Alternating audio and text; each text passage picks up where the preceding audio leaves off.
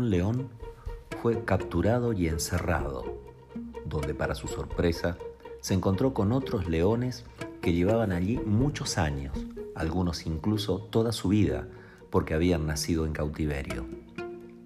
El león no tardó en familiarizarse con las actividades sociales de los restantes leones del campo, que estaban asociados en distintos grupos.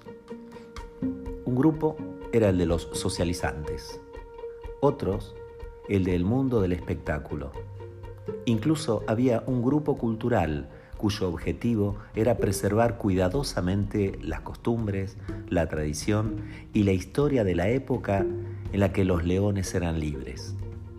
Había también grupos religiosos que solían reunirse para entonar conmovedoras canciones acerca de una futura selva en la que no habría vallas ni cercas de ningún tipo. Otros grupos atraían a los que tenían temperamento literario y artístico, y había finalmente revolucionarios que se dedicaban a conspirar contra sus captores o contra otros grupos revolucionarios. De vez en cuando, estallaba una revolución y un determinado grupo era eliminado por otro, o resultaban muertos los guardias del campo y reemplazados por otros guardianes.